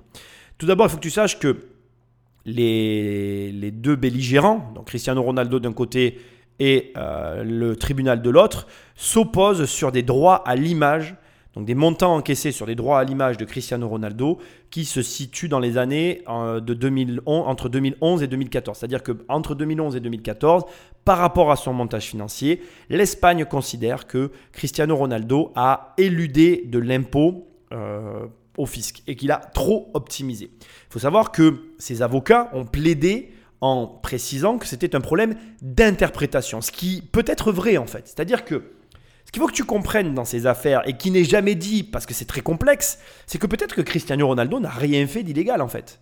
C'est réellement qu'un problème d'interprétation, de vision et de façon dont la justice aurait préféré que ça se passe. Et dans ces cas-là, en fait, euh, on se retrouve dans une situation un peu pourrie de l'intérieur où ben, tu, vas te, tu te retrouves euh, dans l'obligation de payer, mais où finalement ce que tu as fait, c'est pas aussi grave que ce qui paraît. Donc du coup, ce que j'essaye de te dire, c'est que oui, on va parler de prison, oui, on va parler d'amende gargantuesque, mais le problème de l'interprétation est un vrai problème. Et je ne suis pas en train de défendre des criminels. Je ne suis pas en train de dire que l'évasion fiscale, c'est bien. Mais la problématique des très hauts revenus, c'est la problématique de l'imposition. Et tu vas t'en rendre compte, enfin je l'espère, si un jour tu gagnes beaucoup d'argent, tu vas te dire forcément, comme tous ceux qui gagnent de l'argent, euh, attends, euh, il y a un moment où je ne reçois pas à la hauteur de ce que je donne. Et, c'est une réalité en fait. Voilà. Après, je ne vais pas rentrer dans ce débat, c'est pas mon propos ici. C'est une discussion qu'on pourra peut-être avoir un jour si on se rend compte, mais je l'aurai pas sur des podcasts. Maintenant, qu'est-ce quelle a été la peine que Cristiano Ronaldo a eue. Donc il a eu des années d'emprisonnement avec sursis qu'il n'a pas eu à, faire et qui était assorti du coût d'une amende par rapport à la prison. C'est-à-dire que il avait, il a, il a écopé de deux ans de prison avec sursis. Alors j'ai pas les, années, hein. je te dis un chiffre qui pourrait en être un autre. Il a eu de la prison avec sursis. Je crois que c'est deux ans de, de prison avec sursis, c'était symbolique. Et 365 000 euros d'amende. C'est l'un va avec l'autre. Ça c'est la même chose. C'est-à-dire que c'est la première chose, c'est ça qu'il avait à payer. Ok? Ça, c'est un jugement qui a eu lieu le 22 janvier 2019, le jour de mon anniversaire. Je sais pas, c'est bizarre, hein c'est peut-être un, signe. Bon, ok, ça c'est la première chose. Ensuite, il a eu une amende à payer par, euh, le juge, hein. ça c'est le juge qui lui a donné cette amende, qui est de 3,2 millions d'euros, pour le procès en gros, si tu veux. Le procès, à l'issue du procès, tu as une amende, enfin, il a une amende de 3,2 millions. Donc 365 000 euros plus 3,2 millions, plus après le redressement du fisc. C'est-à-dire que l'argent que le fisc estime avoir perdu durant la période de 2011 à 2014. Et là, si t'es pas assis, assis-toi, 18,8 millions d'euros à payer. Tout ça parce que le montage a été mal fait. Encore une fois, c'est hyper important et je le précise, autant il n'y a rien d'illégal. C'est juste que ça ne convient pas à la justice. Et c'est possible. Parce que le problème des montages financiers, même si tu en fais un en France, c'est que ça peut être sujet à interprétation et à confusion. Tu peux te retrouver en face d'un contrôleur qui te dit Ah non, mais là, vous avez fait comme ça, mais c'est comme ça qu'il faut faire, vous nous devez tant. Et si la pochette que tu as dans les mains, elle est rouge, mais que le contrôleur te dit qu'elle est bleue, la, la pochette sera bleue. D'accord? Donc c'est vraiment important de le comprendre, que ce sujet à interprétation est très délicat et que tu peux être euh, entouré, parce que je te garantis que Cristiano Ronaldo est sûrement entouré des meilleurs avocats du monde, ça ne change rien. C'est un problème d'interprétation. J'espère que c'est clair. Et surtout, j'espère que ça ne te déçoit pas. Parce que tu pourrais être déçu du coup des montages financiers. Euh, conclusion, agis avec précaution. En plus des applis, il a aussi développé un concept de fitness en partenariat avec Crunch Fitness. Et il a même ouvert son propre musée qui retrace son histoire et expose ses trophées, mais surtout qui lui permet de vendre les produits de sa marque CR7. Le musée peut te paraître un peu excessif, mais comme il vient de te dire, il a un double usage. Comme je l'explique dans mon livre, 1 égale 2. Il produit un effort, je fais un musée pour arrêter d'avoir ma maison pleine de trophées, ce qui est très malin parce que je pense que les grands fans de football ont tout intérêt à aller voir ce genre euh, de lieu, mais qui est euh, surtout une excuse pour proposer sa gamme de produits. Là, on va basculer du coup sur son image de marque. Je voudrais juste préciser que là encore, tout ce qu'on vient d'énumérer dans les différents actifs, donc l'entrepreneuriat et l'immobilier, pour moi, à ce stade, je considère que tu peux tout appliquer à ta vie en fait. Donc euh, voilà, il a, il a fait beaucoup d'associations parce qu'il a une image de marque très forte. Toi, tu n'auras pas autant de force d'image de marque, mais tu vas voir, on va en parler, tu peux en développer une. Tu peux développer tous ces projets d'entrepreneuriat avec des associés. Tu peux réellement reproduire quasiment tout ce qu'a fait CR7 de la même façon. Il suffit juste que tu le veuilles.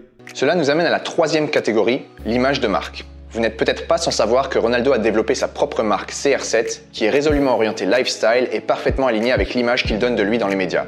à savoir beau bien habillé, bien musclé, bien bronzé et toujours bien coiffé avec une nouvelle coupe de cheveux tous les mois. Sans surprise donc, sa marque commercialise des chaussures, des parfums, des jeans et des sous-vêtements haut de gamme. Concrètement, sa marque de vêtements va dans la deuxième partie, c'est de l'entrepreneuriat. Mais elle est, comme il vient de le dire, réellement liée à son image. Et ça te donne aussi une leçon, ou plutôt, ça continue d'appuyer sur la leçon que CR7 te donne depuis le début de cette émission, par de qui tu es. C'est ça la leçon de cette émission, et je te la révèle maintenant, on est assez avancé dans l'émission pour que tu l'aies compris, et je suis certain que tu l'as compris. Cristiano Ronaldo te montre que il suffit d'être qui tu es, et que en toi, tu as toutes les ressources pour créer eh bien, un business rentable. Cristiano Ronaldo, il ne fait qu'être lui-même. Il ne va pas chercher des choses très compliquées. Et finalement, les domaines dans lesquels il s'égare un peu, comme l'immobilier au départ, et bien qu'il s'égare, c'est tout relatif, il a raison d'acheter des biens immobiliers. Après, il achète peut-être pas ce qu'il devrait acheter, mais ça, c'est voilà, c'est le professionnel qui te parle. Mais en gros, ce que tu dois entendre, c'est que bah, quand tu gagnes de l'argent, tu en dépenses et ça fait partie du game, quoi. partie du jeu. C'est un anglicisme, excuse-moi. C'est partie du jeu d'avoir de, de l'argent et de le dépenser. Mais ce que j'essaye de te dire, c'est que tout ce qui est profitable pour lui n'est ni plus ni moins que ce qu'il est au fond de lui. Et toi, ce que tu es en soi est déjà une singularité qui pourrait être monétisable. Ne va pas chercher très loin ce que tu as là, juste sous la main. Il n'a pas créé une marque de rocker, il n'a pas créé une marque de rappeur. Il a créé une marque à laquelle il peut facilement s'identifier et qu'il porte lui-même, beau gosse, bronzé, classe, et euh, qui fait attention à lui.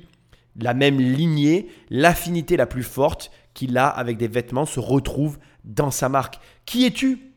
Quel est le type de fringues que tu aimes? Quel est le type de marque que tu pourrais lancer en fonction des fringues que tu aimes? Ne va pas chercher plus loin. Fais simple. Et vraiment, je suis euh, bluffé par cette façon qu'il a d'aborder le business. C'est très rare. La plupart des gens se posent mille et une questions et restent bloqués au même stade durant toute leur vie financière. Lui, il s'est pas pris la tête. Il fait ce qu'il aime et ce qu'il aime, en général, il en est aussi client. Et c'est ça qui est marrant en fait. Ça, ça suffit. L'explication que je viens de te donner se suffit à elle-même.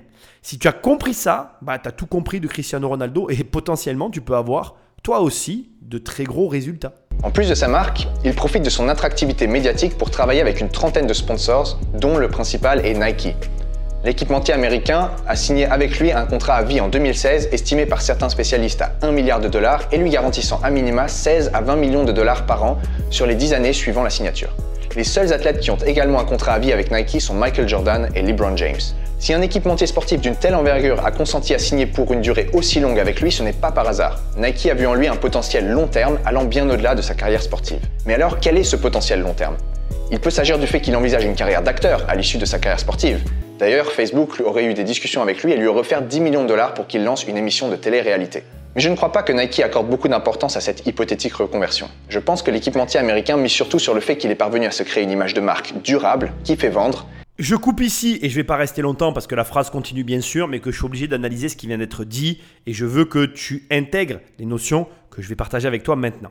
Premièrement, et à mon avis c'est hyper important, je veux que tu saches que tu peux toi aussi te faire sponsoriser. Alors bien évidemment, je ne vais pas te mentir, hein, tu vas pas être au niveau de CR7, tu vas pas avoir un contrat à vie, mais tu serais surpris de voir que tu peux trouver des sponsors, même des très petits, même avec des petits contrats, même avec de petits montants, voire même sans montant, mais avec des prêts euh, de matériel, différentes choses. Là encore, c'est plus une question en soi de volonté et de croyance, parce qu'il y a des gens qui n'y croient pas plus que euh, finalement euh, de quoi que ce soit d'autre. Parce que beaucoup de personnes s'imaginent à tort que pour être sponsorisé, il faut être quelqu'un de connu. Par exemple, moi j'étais à un tout petit niveau de natation pendant très longtemps. J'ai fait que les championnats de, français et internationaux durant mon enfance, quelques compétitions internationales et j'avais un sponsor. Et quand j'ai été plus vieux, que je suis allé dans des grosses compétitions, à l'inverse, là je n'en avais pas. Et tu vois, c'est très marrant de se rendre compte que finalement ça, ça s'est euh, inversé. J'aurais pu en avoir, mais euh, voilà, je n'en avais pas. Et ce que je veux te dire, c'est que en toute sincérité, il n'y a pas de situation, il n'y a pas de d'excuses pour ne pas avoir de sponsor. C'est juste une volonté personnelle. Alors bien évidemment, j'insiste, hein, tu n'auras jamais les mêmes contrats que lui. Là, ce qu'on essaye de te montrer avant tout, c'est la pluralité de ses revenus, la multiplicité des revenus qu'il a réussi à générer. Après, bien évidemment, quand tu es footballeur, avoir des sponsors en soi, ça n'est pas quelque chose de compliqué. J'ai presque envie de te dire, ça fait partie du game parce que ben, les, sponsors, les équipementiers regardent les footballeurs, les joueurs, les différents sportifs et vont chercher ceux avec lesquels il y a le plus de potentiel. Par contre, le potentiel justement, là, j'ai des choses à te dire et à t'apprendre. Ce qui est important dans l'histoire de CR7 et qui, à mon humble avis, est l'une des raisons de, du contrat à vie, c'est le souci qu'il apporte justement à son image de marque. Il a la volonté de véhiculer une certaine image, il y fait attention, il fait très attention à ce qu'il produit pour te faire un écho à ce que je te disais tout à l'heure. Par exemple, pour ne pas écorner son image lors de son procès euh, en justice pour euh, le contrôle fiscal et pour euh, l'évasion fiscale dont il a été accusé, il a demandé au juge à ne pas passer par la porte, la grande porte, pour ne pas être vu, ne pas être filmé, pour ne pas écorter son, corner, pardon, j'ai du mal, son image.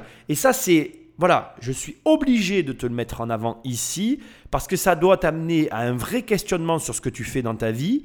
Pourquoi? Parce que je trouve qu'aujourd'hui on vit dans un monde où les gens font n'importe quoi les gens, de manière générale, font n'importe quoi avec leur image. Surveille ton image, surveille ce que tu fais, sois vigilant sur tes contenus, sois vigilant sur ta production, parce qu'aujourd'hui, la vie personnelle, elle est quand même plus qu'elle était avec les réseaux sociaux, etc. Et on va en parler dans un instant. Et donc, si tu fais attention à tout ça, tu verras, et tu vas le voir très vite, que tu n'auras pas les mêmes conséquences dans ta vie que si tu fais tout et n'importe quoi. Et Cristiano Ronaldo, l'a très bien compris. Et notamment grâce à une arme désormais bien connue, c'est son fameux compte Instagram. Au moment où je fais cette vidéo, ce dernier cumule à plus de 237 millions de followers et un total de 438 millions de personnes le suivent si on inclut Facebook et Twitter. Il s'est donc bâti une audience extrêmement large et ses sponsors le rémunèrent à prix d'or pour des postes publicitaires, aux alentours de 975 000 dollars par poste selon plusieurs sources. Il aurait amassé pas moins de 48 millions de dollars en 2019 avec Instagram et la taille de son audience continue de grimper. Alors naturellement, je me suis demandé combien valait son compte Instagram. On va voir ensemble comment s'y prendre pour déterminer la valeur de cet actif. On peut assimiler son compte Instagram à une entreprise qui génère des revenus chaque année. La méthode classique de valorisation d'entreprise, c'est la méthode qu'on appelle en anglais les Discounted Cash Flow, ou DCF. Le principe, c'est que la juste valeur d'une entreprise, en anglais la fair value, correspond à la somme de tous les revenus qu'elle percevra dans le futur. Évidemment, personne ne sait lire l'avenir, donc le jeu consiste à estimer quels seront les revenus futurs de l'entreprise.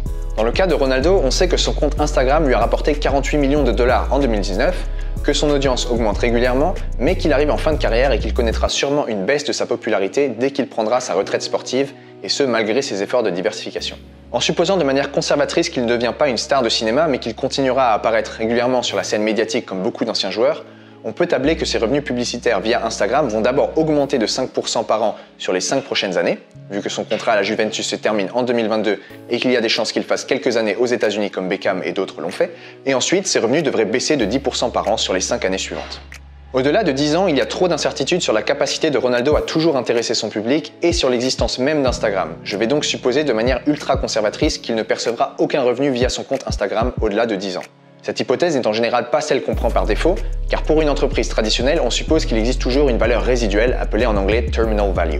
Mais dans le cas de Ronaldo, on va supposer qu'il ne sera plus bankable comme aujourd'hui et que la popularité d'Instagram aura fortement baissé au bout de 10 ans. On a donc fait une hypothèse sur la série de cash flow espérés sur les 10 prochaines années. Il faut maintenant les actualiser, en anglais on parle de discounting, Actualiser, cela veut dire qu'il faut ramener ces 10 montants à percevoir dans le futur à leur valeur équivalente aujourd'hui.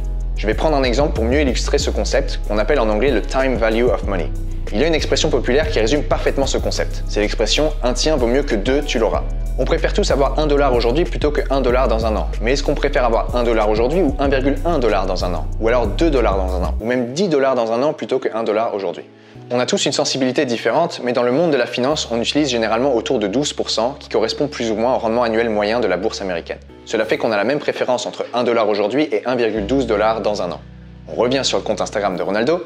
Si on actualise la valeur des cash flows futurs espérés à hauteur de 12% par an, on tombe sur une valorisation à environ 290 millions de dollars, ce qui correspond à environ 6 fois les revenus générés en 2019. Son compte Instagram est donc un très bel actif qui travaille pour lui et représente une source de revenus conséquente. Très longue analyse, mais je ne partage pas la totalité du point de vue et ça va être très intéressant. Je vais commencer par l'élément que je partage, c'est la valorisation qu'il en a déduite. Il l'a évalué à 290 millions de dollars. Euh, même si je pense que cette valorisation est au plus bas, sincèrement, je suis très amusé de voir la démarche intellectuelle dont a fait preuve cette personne sur cette analyse. Je ne critique pas abstention, je vais faire une chose que j'apprécie tout particulièrement, c'est t'expliquer que tu ne dois jamais faire ce qui vient d'être fait. C'est-à-dire que là, ici, dans cette analyse, et j'aimerais bien savoir si tu l'as tout de suite percuté ou pas, il y a une erreur à mon sens qui est un petit peu grossière, c'est que il a isolé la, totalité de tout ce qu'il vient de dire de, de Cristiano Ronaldo. Je m'explique. C'est-à-dire qu'il a pris de Cristiano Ronaldo finalement aucun élément de sa personnalité, et il a pris le compte Instagram, il l'a isolé de tout ce qu'on vient de voir et il a calculé la valeur du, de, l'actif. Alors, c'est effectivement ultra conservateur, comme il le dit depuis le départ, mais pour moi, ça s'avère être totalement inexact pour la simple et bonne raison que de la même manière que l'évaluation de l'appartement de la Trump Tower était de 18,5 millions et qu'il s'est vendu, enfin qu'il est à la vente finalement à 7,7 millions, on se retrouve ici aussi face à la même erreur, à savoir que tu ne peux pas isoler l'entrepreneur de sa possession. C'est-à-dire que Cristiano Ronaldo, et tu l'auras vu depuis le départ, m'a énormément surpris sur beaucoup d'éléments, notamment la copie qu'il a réalisée du jeu à succès euh, surfing, je sais pas quoi, et son choix d'investissement dans une clinique à recapillarisation pour les hommes. Et vraiment, ces deux éléments-là sont pour moi déterminants et ne peuvent être éludés de la valorisation de l'entreprise. Pourquoi?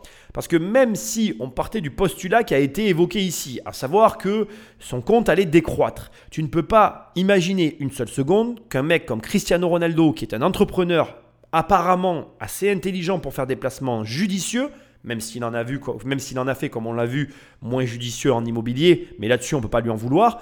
Tu comprends très bien que il va être en mesure de développer facilement en plus l'actif qu'est Instagram ne serait-ce qu'en proposant peut-être des formations sur le modèle de ce que moi je peux faire ou d'autres font déjà sur Internet, car on l'a aussi apprécié très simplement, c'est quelqu'un qui a déjà la capacité à copier des business. Il l'a copié très rapidement et facilement et converti un jeu à son effigie en le rendant rentable. Donc tu ne peux pas écarter ça. Et comme il dit, qui sait que s'il va devenir ou pas un acteur? Pas du tout. Pour moi, vraiment, on est face à une grande inconnue, notamment pour la partie footballistique, parce que, à juste titre, les, joueurs actuellement ont non seulement la possibilité, après leur carrière, de se consacrer à ce genre d'activité. Quand tu vois, excuse-moi, mais tous les, acteurs de télé-réalité qui aujourd'hui, grâce à des réseaux sociaux, dégagent des revenus qui ne sont plus du tout considérés comme des, revenus substantiels, mais carrément des revenus énormissimes, il est facile de comprendre qu'un mec comme Cristiano Ronaldo, il a dans les mains de leur. Et si une fois qu'il a arrêté sa carrière de football, il ne prend pas le temps de s'y intéresser et de le, de le, transformer en un vrai business rentable, c'est que franchement, c'est, euh, il y, y, a une chose que j'ai pas vue dans l'analyse que je viens de faire, mais pour moi, c'est inenvisageable en fait. Ce mec, quand il va arrêter toutes ses activités footballistiques comme étant des activités principales et qu'il va être entre guillemets retraité du football, il va, à mon sens, à coup sûr, se pencher sur les actifs qui lui restent et les rentabiliser euh, de façon exponentielle. Et là, il a, il a un levier qui est énorme, son compte Instagram. Et d'ailleurs, ça m'amène sur un dernier point qui doit t'alerter. Tu as, toi aussi, un compte Instagram. Et ça doit t'alerter sur le fait comment tu utilises ton compte Instagram? Est-ce que tu es en train d'en faire un business? Est-ce que ce compte, tu le développes de sorte que ben, il représente pour toi quelque chose euh, de, concret dans ta vie en termes de retour sur investissement? Et ne viens pas me dire oui mais Nicolas je suis salarié, oui mais Nicolas je, je ne comprends pas quel intérêt j'ai à faire ça. En fait tu peux faire tout ce que tu veux avec Instagram. Mais aujourd'hui tu as dans ton téléphone une source de revenus et tu t'en sers pas. Pourquoi? Pourquoi? Pourquoi Cristiano Ronaldo a un compte Instagram valorisé à 290 millions et pourquoi le tien ne vaut rien? Qu'est-ce que tu fais pour changer ça? Et pire, maintenant que tu sais que tu peux changer ça, qu'est-ce que t'attends? T'as plus d'excuses maintenant. Hein faut passer à l'action. Parce que là, maintenant que je t'ai mis le nez dedans, il bah, faut que tu réveillé un petit peu. Si Cristiano Ronaldo le fait, tu peux le faire. On a vu la partie qui concerne les investissements qui lui rapportent de l'argent, mais il dépense aussi beaucoup d'argent dans des éléments de luxe qui brûlent du cash aussi rapidement que ses exercices d'abdos brûlent ses calories. Il possède une collection de voitures de luxe valant entre 10 et 15 millions de dollars et des montres d'une valeur estimée à 10 millions de dollars. S'il s'agit de séries limitées, il est possible que ces objets s'apprécient sur le long terme. On a plusieurs exemples dans le passé comme la Ferrari 250 GTO ou la Aston Martin DB5. Et pour les montres, beaucoup de modèles de Patek Philippe s'apprécient également bien dans le temps. Mais ça reste extrêmement spéculatif et j'ai du mal à considérer cela comme des actifs. Cristiano Ronaldo possède aussi un jet privé d'une valeur d'environ 20 millions de dollars qui doit lui pomper un fric monstre, mais heureusement, pour le yacht, il a été raisonnable et il a préféré le louer.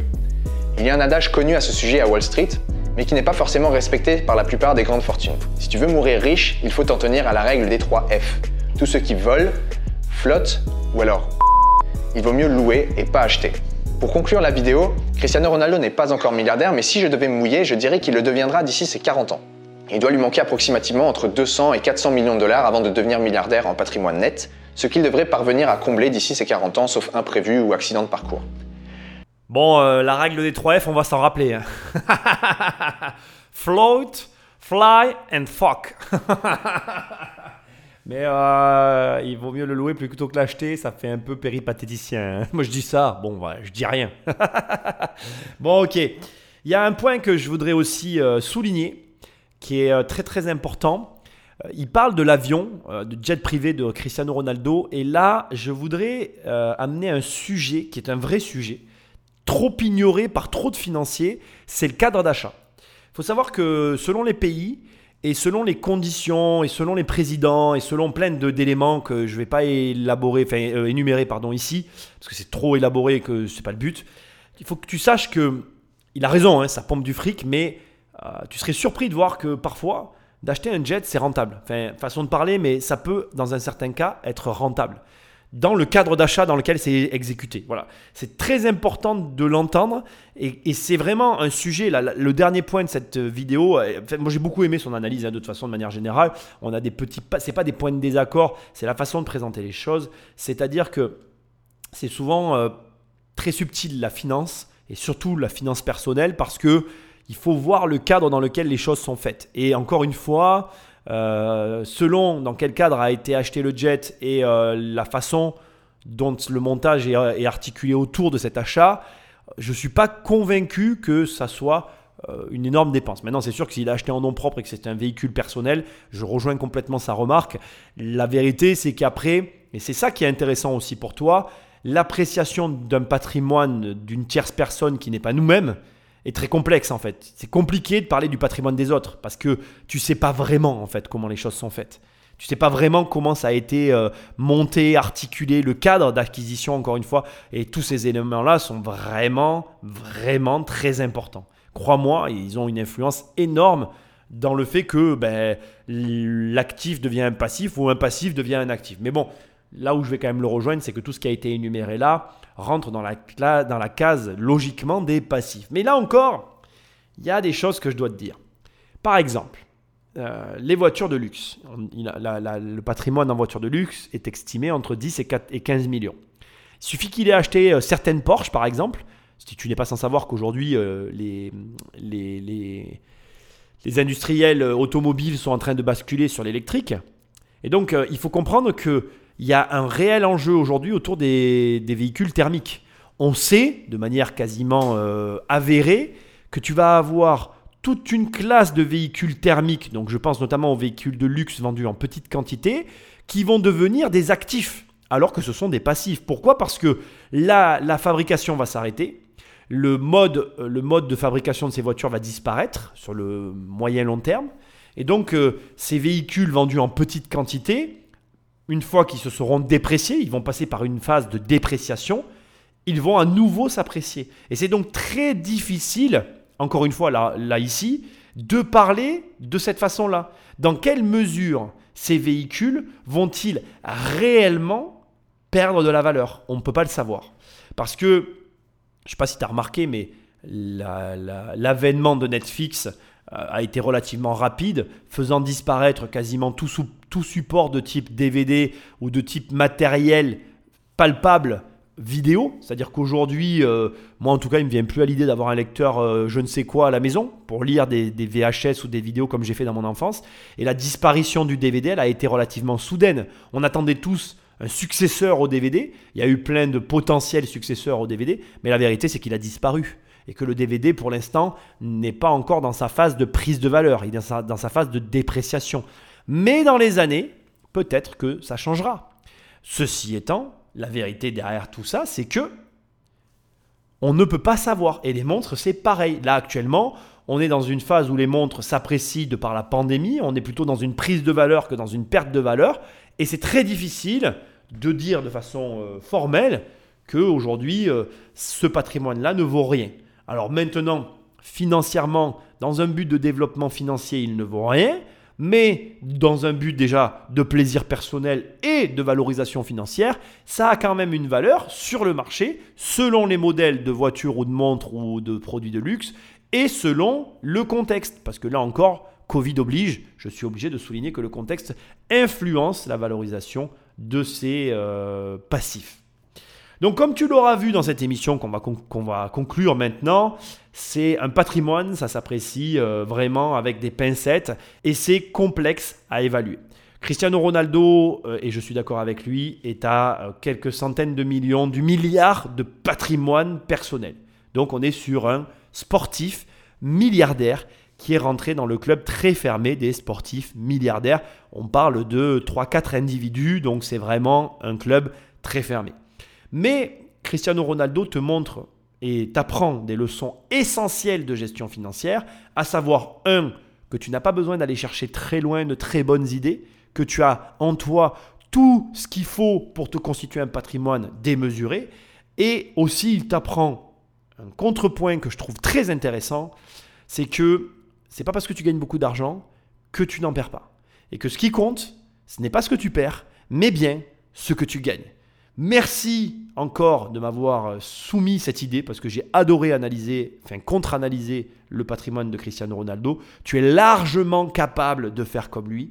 Et pour conclure, si tu veux m'aider, pense à noter et à me laisser un commentaire là où tu écoutes cette émission parce que c'est ce qui m'aide le plus. Sinon, tu as sur mon site immobiliercompagnie.com et dans l'onglet programme, formation, tu as une seule formation, ça s'appelle 1 million, tu cliques, tu cliques et on travaille ensemble et je t'aide à avoir un million d'euros de patrimoine immobilier. Ou alors, dans l'onglet livre, tu vas soit télécharger les 100 premières pages de mon livre Devenir riche sans argent, soit carrément cliquer, cliquer et recevoir l'ouvrage dans ta boîte aux lettres.